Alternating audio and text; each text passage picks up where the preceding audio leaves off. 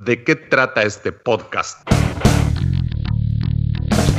Te provee de herramientas para mejorar, ajustar actitudes, recalibrar, madurar responsablemente para que tu futuro y aquel de los que te rodean sea estupendamente, sosteniblemente, saludablemente espectacular.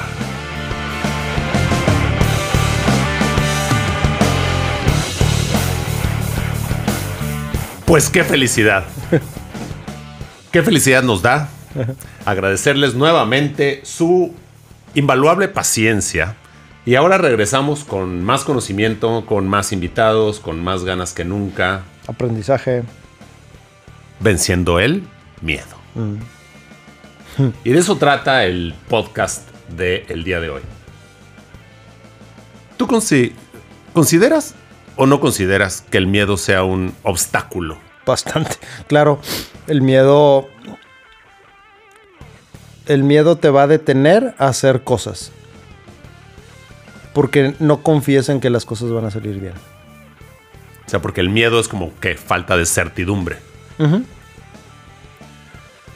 Fíjate que considero que una de las barreras más importantes a vencer a nivel personal es entender que hay algunas cosas que a otras personas le dan miedo y a uno no. Entonces, ¿cómo compras y lo haces propio a este paradigma de adquirir los miedos de los demás? En este caso, por ejemplo, desde que somos niños, miedos que tienen nuestros padres a que nos vayamos a caer, por ejemplo. ¿Y cómo lo vences para decir, no, a ver, yo puedo ponerme de pie, dar el paso eventualmente sin caerme? Sí, fíjate que es bien interesante. Eh, el miedo, yo he notado que puede desatar un, un, como rush de adrenalina. Y ese rush de adrenalina de repente, ¡pum!, te rompe el miedo y te lanzas al abismo, por así decirlo, de manera figurada. Y las cosas salen bien y hasta mejor de lo que esperabas. Te estás refiriendo a el efecto de entrar en una zona. De flow. De flow. de flujo. Sí, y viendo por qué a veces los adultos no, no damos resultados tan rápido como los niños, es porque los niños tienen menos miedo que los adultos. El adulto tiene miedo a equivocarse y el niño no le importa tanto equivocarse, entonces se divierte mucho en el proceso. Por ejemplo, si quiere aprender a hacer malabares con pelotas, el niño no le importa que se le caigan las pelotas, se está divirtiendo en ese aprendizaje, no tiene miedo. Y nosotros como adultos empezamos a tener, ¿qué van a decir de mí? Ay, no me sale, se me van a caer. O sea, la experiencia nos afecta negativamente. Hemos construido todo un, todo un, archivo programados de, por qué las cosas pueden salir mal. Y eso nos, nos detiene. Esta mañana en el gimnasio hice un ejercicio. Ahí iba a traer la playera de Superman, pero quedó muy sudada que así se llaman, le llaman es, este como el Superman. Entonces, empiezas a levantar las manos, te, pones de panza. Te pones en el suelo de panza y entonces levantas las extremidades. Pero lo hice encima de una pelota inflable. Y entonces me encontré yo con miedo de caerme. Es una pelota en el suelo, ¿no? Pero con miedo de caerme, entonces me vi a mí mismo no levantando mis cuatro extremidades a la vez y no podía adquirir el equilibrio necesario pero por la misma razón, mm. porque no estaba levantando las extremidades para poder equilibrar el peso. Pero dije, pues levántala, ¿qué puede pasar? o sea, son 40 centímetros. Entonces, cuando ya vences ese miedo, que a lo mejor vas a decir, ay, qué inocente, es un ejemplo. Entonces es que puedes empezar a equilibrar. Y es una barrera, lo vences. Mm. Fíjate, eh, una de mis películas y, y novelas favoritas, Dune Dunas, de Frank Herbert. Este, eh, una de las partes más importantes y esenciales de, la novela es ese momento en que le hacen la prueba a Paul Atreides. Y le ponen la cajita y tiene que meter la mano y va a ser una ilusión lo que va a sentir. Y, lo voy a decir en inglés y ahorita lo traducimos. Este, dice, I must not fear. Fear is the mind killer. No debo temer. El miedo es el, lo que mata la mente, ¿verdad? Y entonces es una prueba psicológica que le está poniendo la bruja, esta, por así, witches les decían. La chamana. La chamana. Este, y era una ilusión, ¿verdad? Y me ha sucedido en las, eh, en las ceremonias que he asistido de, de ayahuasca. Usualmente la persona que tiene miedo a aventarse al abismo, y es un abismo mental porque no es físico, tiene, se, tiene lo que se le conoce como un mal viaje, porque está asustada, ¿verdad? Yo me acuerdo la segunda ocasión, no, la primera ocasión y la segunda que hice mis ceremonias de ayahuasca por temas este, personales que estaba tratando. Eh, yo sabía que era común que en ese tipo de experiencias simularas eh, la muerte. Y mucha gente por ese miedo a sentir que se muere, bloquea la experiencia. A sentir ya no sentir. Exacto. Pero eh, yo no experimenté la muerte en mis primeras dos ceremonias, este, pero sí experimenté cosas que no estaba acostumbrado y, y tenía miedo. Y entonces, entre más me resistía, más me dolía. Y era un dolor mental, no es un dolor físico. Y, y, y entonces de repente dije, a ver, me acordé de Paul Atreides. I must not fear. The fear, fear is the mind killer. Dije, a ver, lo que está aquí proyectando mi mente es ya es parte de mí, ya está eh, adentro. No estoy viendo nada de nadie más. No debo tener miedo. Y donde dejaba y me reía, dejaba a un lado el miedo y me reía de mis miedos porque de repente se te presentan entidades que no están ahí, son, son proyecciones de tu mente. Decía, paz, me reía de mis miedos y desaparecían y me daba unas carcajadas increíbles y decía, es que eras tan fácil como reírse de tus miedos. Fue el antídoto a eso que sentías. Ahora, en el momento en que ya lo sentías, pero ¿cómo puedes, por un lado, evitar el tener miedo que te obstaculiza y evita que, por ejemplo, hagas un ejercicio que no has hecho antes o tomes una terapia que no has tomado antes o leas ese libro que consideras que no le entiendas o le hables a esa persona y, te da cierto miedito, ¿no? Pues hay muchas, hay muchas maneras de, de, de verlo, de resolverlo, depende de la situación, ¿verdad? Una cosa es prepararse y entrenarse, otra cosa es contratar a alguien que te ayude pero eh, espérame, ahí te tengo que interrumpir porque hay gente que no toma mis servicios de coaching por el miedo. Por el miedo. ¿El miedo a qué? ¿Al éxito? No, no, es un miedo porque le dijeron que si come de cierta forma, le van a pasar ciertas cosas, no quiero entrar en detalles, y que tiene que seguir tomando esos medicamentos e inclusive hacerse esa operación quirúrgica delicada porque le han generado cierto miedo y entonces pretende que por ese camino se le quite esa condición que tiene y la alternativa que yo le doy la consideran como una locura, sin entender la diferencia entre un loco eh, y un iconoclasta. Un iconoclasta, una persona que piensa distinto, que rompe iconos y que tiene la forma de, por el, el ejemplo de Elon Musk, la forma de recuperar un cohete carísimo para hacer más fácil mm, llevar satélites al espacio. Le dijeron que estaba loco cuando él tuvo la idea de que la parte del cohete, eh, que tiene todo el combustible y todo el, todo el, poder para elevarlo de la atmósfera, regresara y sea reutilizable. Le dijeron que estaba loco. Y no es eso. O igual y sí, pero es una forma de pensar distinta. Él ha sido iconoclasta. Entonces, ¿qué pasa? Te dicen que las cosas son así y necesitas cierta medicina o cierta cirugía o hacer algo porque si no, no la vas a librar. Lo que no te dicen es que si tú cambias las circunstancias, el resultado va a ser distinto. Pero ese miedo de cambiar las circunstancias es como si mis zapatos nomás no me quedan bien. ¿Y estás seguro que es miedo, no es zona de confort? Los tengo puesto al revés. Y a lo mejor es una zona de confort para no sentir esa sensación de mm, libertad. Es que esta mañana, con el ejemplo de la, de la pelota y el ejercicio, mientras tengo mi mano en el, en el piso, me siento este, seguro. Pero quito la mano del piso y entonces eh, tengo que empezar a trabajar para equilibrarme, porque si no me vuelvo a caer y bueno, me vuelvo a caer y tengo la mano en el piso. Entonces, lo mismo pasa cuando vas andando en bicicleta al principio, cuando aprendes, ¿no? Te ponen las llantitas. Las rueditas o no, eh. ¿no? Entonces, hasta que entiendes de que si agarras suficiente velocidad, ya las llantitas no las necesitas, entonces, ¡pum! Pero ese, o cuando te subes a la moto, las primeras veces, que dices, no, pero ¿cómo y pesa? Pues si no la vas a cargar. O sea, hay fuerzas, hay, hay em, condiciones que se van a dar ya en el dinamismo del proceso. O sea, si Arturo no deja de tocar el suelo cuando está sobre la pelota, no va a poder equilibrarse bien, tiene que soltar el suelo. Las películas está de Matrix, que hablábamos hace rato, ¿no? De lo del abismo. ¿Ya viste la última? Sí. Y, y, no me gustó. ¿No te gustó? No. Qué lástima, a mí sí me gustó. ¿Y por qué te gustó? Pues porque toca muchos temas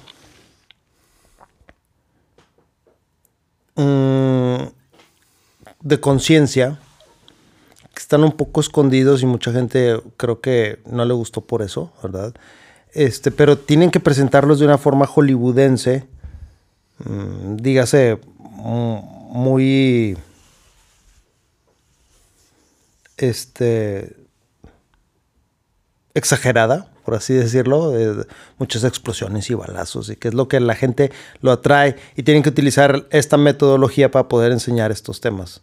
Y, y me gustó cómo los tocaron. Por ejemplo, esos, esas personas al final que salían como zombies, eran, estaban todos controlados por lo que sea la entidad esta, ¿verdad? Sheeple, como gente oveja. Sí, gente oveja. Y ellos decían, a ver, yo no tengo miedo, estoy, estoy bien, yo sé qué es lo que quiero y estas personas no me van a hacer absolutamente nada. Si el miedo es un obstáculo y el obstáculo es el camino, como hay un libro muy bueno que se llama The Obstacle is the Way, que se lo recomiendo a todos, vamos a ponerlo en la bibliografía. El tema de quedarte en tu zona de confort para no sentir ese miedo y yo mantener la mano en el piso para no tener que trabajar para equilibrarme, es lo que nos limita a los seres humanos. ¿Cómo voy a leer ese libro si nunca lo he leído? Exactamente. Oye, pero es que a lo mejor está en inglés y pues hay palabras que no entiendo. Exactamente. Así es como vas a aprender, haciendo eso que no has hecho antes. Y te tienes que salir de esa zona de confort.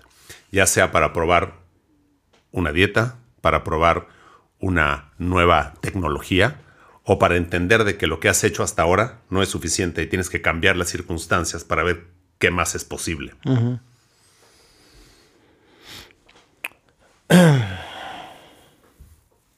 ¿Qué más es posible?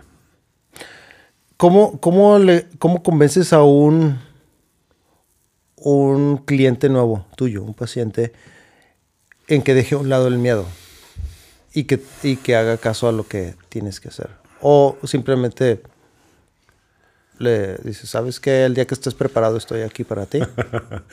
Hay varias formas. La primera es darle la certidumbre en ese campo de incertidumbre donde cree que se va a encontrar. Por ejemplo, oye, ¿y qué va a pasar si me baño con agua fría? Pues la verdad es que no te va a pasar nada.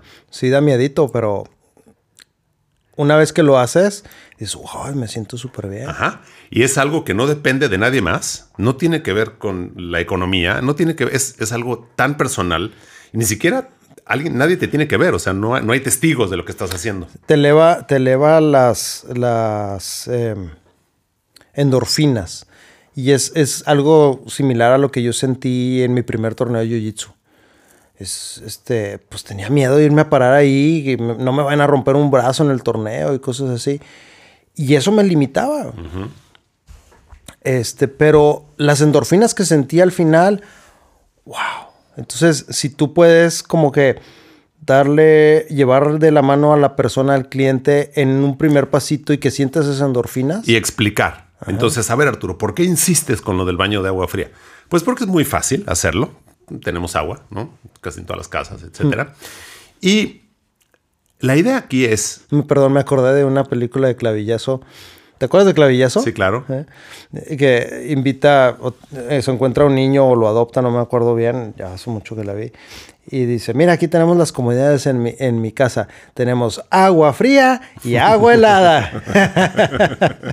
pues es una cuestión epigenética. Entonces en Monterrey hace frío allá afuera. Tú quieres que tu cuerpo se adapte al frío y te bañas con agua caliente. Eso es una incoherencia epigenética. Y luego sales al frío y te da más frío. Entonces, ¿qué haces? Está frío afuera, tu cuerpo espera la, el mensaje del entorno y el entorno es frío. Entonces te metes a bañar con agua fría. Como que va en contra del sentido común, pero el sentido común no es lo que estamos hablando ahora. Estamos hablando de vencer el miedo y entender la epigenética. La epigenética es cómo el entorno afecta a tus genes. Cuando hace frío allá afuera, te metes a bañar con agua fría, tu cuerpo dice, ah, caray, hace frío. Glándula tiroides empieza a producir más hormona tiroidea. Entonces, para hacerle frente y que, no, y que no te mueras de hipotermia. Cortisol se eleva porque dice, tienes que estar activo, puesto que el entorno así te lo exige. Y por ejemplo, en Mérida, que hace mucho calor, es al revés. Todos nos hacemos hipotiroideos, entonces como que nos da flojera el calor. Claro, eso es autorregulación para evitar que el exceso de calor que uno produzca este, nos mate. Entonces, hay que entender la diferencia entre la psicología, o sea, lo que pensamos que es lógico, no, se hace frío, me cubro, y, la lógica de la naturaleza. Mm. Estaba pensando que podríamos usar para nuestros clientes, llevarlos de la mano y tratar de recordar alguna situación en la que ellos tuvieron miedo, pero resultó positiva, resultó buena. Y ya sea platicando primero una propia y luego tratar de que ellos recuerden una y, como darle confianza y certidumbre de que todo va a estar bien, sobre todo porque pues, nosotros los estamos llevando de la mano. Sí, fíjate que me he visto en este momento muchas veces en mi vida de ser el generador de certidumbre. Y es interesante porque ¿cómo puedes tú generar certidumbre si tú mismo no la tienes? Hmm. Entonces... Lo único cierto en el mundo es la incertidumbre. el cambio, el dinamismo. Sí, claro. Pero gracias a esto es, que entenderlo. No, sí, es, hay que entenderlo. Equilibrar. Y yo quiero, así como tú compartes con, con tus clientes y pacientes y, con tus amigos este, situaciones de que tuviste miedo, yo quisiera compartir una, si me permites. Claro. Este, mira, este dedo está todo chueco. Ajá. Este. Me lo rompí una vez en el jiu-jitsu. Y eso, y hace poco tuve un accidente aquí. Este, no fue aquí. Si no fuera ese dedo, pediría que lo muestres a la cámara, pero bueno. No, fue, fue, ah, fue el anular, fue el anular, está todo choco. Este, y, y bueno, acá me abrí, me tuvieron que poner unas puntadas este, abajo del párpado. Y me acuerdo que me dolió muchísimo y dije, salió sangre, ah, no, ahorita. Y me dice, me dice mi compañero, ¿sabes qué? Necesitas ir a que te pongan puntadas. Y yo, no, estoy bien. Yo tenía miedo de las puntadas porque dije, me va a doler más que lo que me dolió esto. Claro. Total, ya voy al baño, veo, sabes que sí, sí, estaba así súper abierto. Era como 3 centímetros. Mm. dije, pues ni modo, o sea, algún día me iba a tocar. Y ya me subo al auto y voy al, hospital, a las urgencias. Y venía, venía reflexionando sobre el miedo mientras manejaba. Y, y lejos de estar enojado por la situación, dije, chin, tengo que irme a hacer, o, tener miedo, porque ya manejando ya se me había quitado el, el, miedo de, de, la... Porque ya había tomado la decisión. el miedo fue antes de tomar la decisión, ¿verdad? Yo estaba agradecido de la situación y dije, es que cualquiera en, otra en otro momento en mi vida yo hubiera dicho, por eso no quería hacer jiu-jitsu, porque me iba, me iba a lastimar. Pero me puse a pensar todo lo que me dio a favor. O sea, una herida así no se compara con todas las cosas positivas que me dio. ¿verdad? O sea, sí, o sea, no, no, fue como que un paso para adelante y tres para atrás. Acá fueron tres para adelante y uno para atrás para seguir impulsado hacia adelante. Entonces yo venía reflexionando, caray, ¿cuánto, ¿cuántas cosas he dejado de hacer en mi vida por miedo a que me sucedan este tipo de cosas, accidentes, y me quedé encerrado en mi zona de confort y, todo lo que pude haber aprendido y, recibido a cambio de esas situaciones, ¿verdad? Este, entonces estaba yo realmente agradecido de la situación. Y no, pasó nada. Me, y no nada más eso, sino que a veces, a veces lo que te hace vencer ese miedo es decir, bueno, ¿y qué es lo peor que puede pasar? Bueno, lo peor que puede pasar es que se infecte y se me pudra y, me, y pierda el ojo. Entonces, no, no, sí voy a que me lo arreglen. Y hay ocasiones donde la persona está mal, de todas formas. Entonces, el argumento es, nada de lo que vas a hacer tiene un efecto secundario negativo. O sea, con lo que te estoy recomendando que hagas, no te vas a poner peor, vas a mejorar. Y lo que has hecho hasta ahora no te ha ayudado a mejorar, te mantiene en un nivel donde ni estás perfectamente vivo y sano, ni, ni te has muerto. Entonces, ¿qué es lo peor que puede pasar? Si no tiene un efecto secundario. No, pero es que me dijeron. Pero pues, ¿quién te lo dijo y basado en qué? No.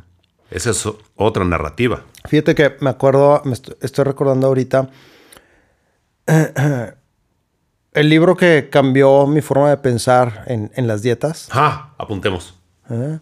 Fue, ya lo hemos platicado en otros episodios, es eh, How Do We Get Fat and What to Do About It. De Gary Taubes. Gary Taubes. ajá. Y lo leí y yo quedé impactado y dije, ay, joles, hay que comer más grasa. Pero siempre me metieron la idea de que la grasa me engordaba. Oye, lo que dijiste fue Jesus Christ. Jesus. Jesus. y, y en ese momento tuve yo miedo porque me habían metido la idea de que la grasa era mala y era la que me hacía engordar.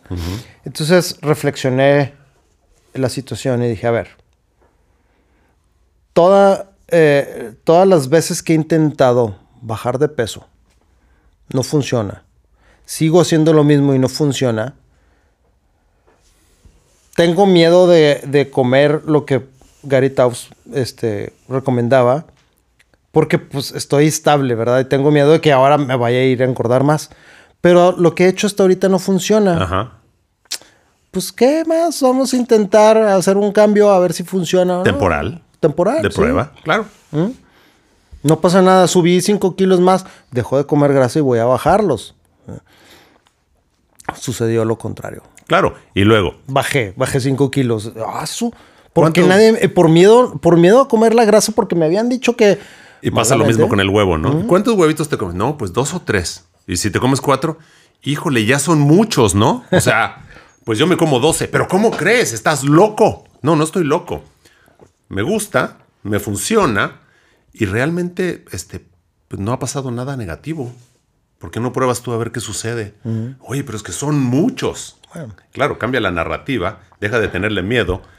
Somos una. Sí, está, está muy padre hacer esto de una prueba viviente, ¿verdad? Porque, porque le puedes decir, o sea, y, y que la gente sepa que tú lo haces, le muestras tus resultados, tus exámenes médicos y dices, mira, yo me como 10 huevos a la semana. Sí, fíjate O al día, no sé. Hace varios años me hice uno- unos análisis este, completos y resulta que mi nivel de colesterol total en sangre era como de 384 miligramos sobre decilitros.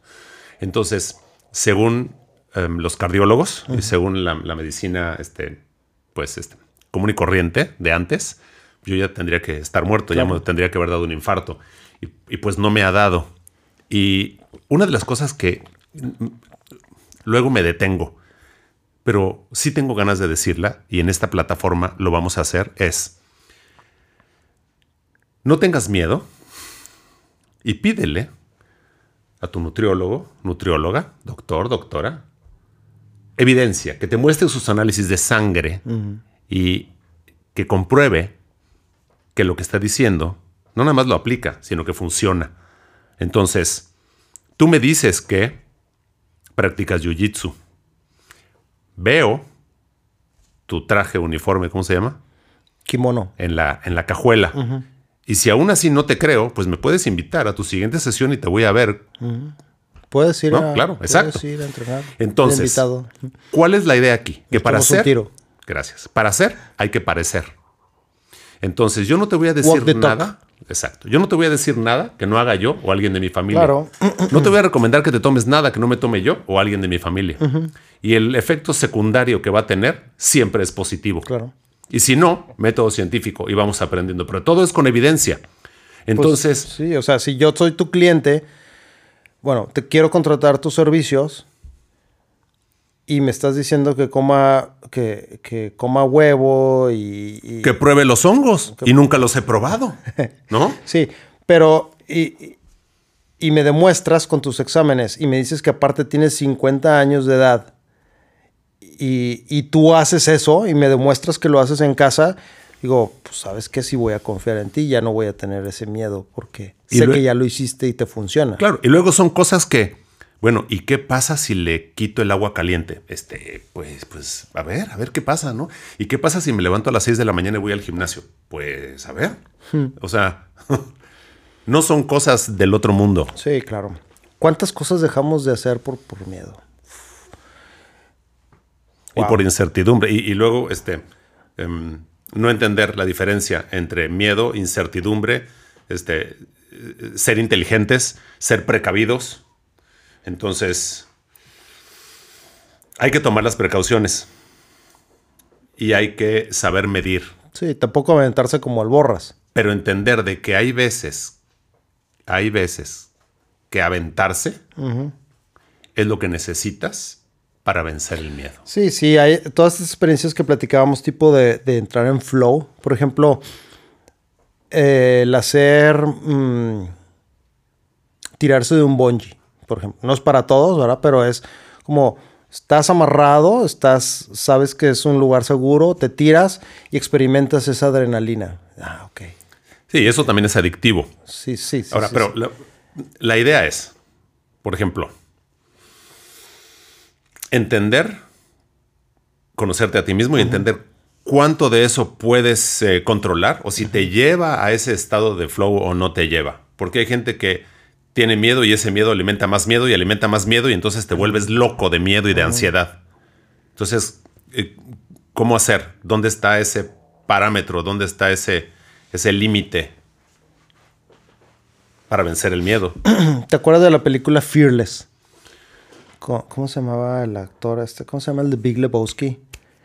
Eh, a ver, Javi, ¿nos puedes recordar desde el estudio? ¿Te acuerdas tú? Me acuerdo, me acuerdo de la serie Fearless de Tim Ferriss, ¿no? Ah, sí, no. Donde la idea no es de que no tengas miedo, sino que tengas menos miedo. Ajá. No to be fearless, but to have less fear, ¿no? Esta película O to fear less. es el actor de Tron. ¿Te acuerdas de, de- de este? Jeff Bridges. Sí, sí. ese. Gracias, gracias, Javi. Este, No recuerdo la película. Mm, fíjate que eh, era una persona, él, que no tenía miedo. Entonces, él quería morir. Entonces, por, por- como, como quería morirse, no tenía miedo y, estrellaba su auto y tenía accidentes y, no se moría. no, quiero, no quiero dar spoilers, pero, pero el no tener miedo lo llevaba a hacer cosas que nunca se imaginó que podía hacer. Claro, es, es un caso extremo, ¿verdad? Y, y aparte es un, es un drama, ¿verdad? Tampoco estoy diciendo a la gente que, por- que deje de tener miedo y vaya y estrelle su auto contra las paredes, ¿verdad? Pero él se dio cuenta de que dejando de tener miedo podía hacer cosas que nunca se imaginó que podía hacer. Entonces, si alguien tiene miedo a tomar un consejo tuyo de salud, pues no se ha dado cuenta la mejor persona o la, la, la mejor parte de la salud que puede explorar de Sí, él mismo. la filosofía detrás de lo que hacemos, que es efectivamente, y con, lo platico en el otro podcast, para que seas mejor. Entonces, ok, me da miedo hablarle a esa persona porque nunca le he hablado. Ok, miedo al rechazo. ¿No? Me da miedo quedarme solo, miedo a estar Sí, para todo hay antídotos. sin amor, ¿no? Y, y tú decías, y, y no lo voy a decir yo, pero ¿qué es lo que decías sobre el miedo y el amor? El miedo destruye, el amor construye. Vamos a necesitar que desmenuces esa idea. Sí, pues podrá ser en otro día porque ahorita Bien bajado ese balón. eh, podrá ser en otro día. A lo mejor es el siguiente episodio. Son, son enseñanzas budistas que son complicadas de explicar, pero una vez que las entiendes son tan sencillas, dices, sí está tan sencillo, pero necesitas eh, desmenuzar muchas cosas para poderlo entender. Muy bien. Que así sea. Ya lo veremos. Sigamos desmenuzando. Gracias. Sin miedo a la vida. Y Y sin miedo a, a retomar el podcast, ¿no? Nuestros miedos también. Y aquí estamos venciendo. Gracias. Excelente.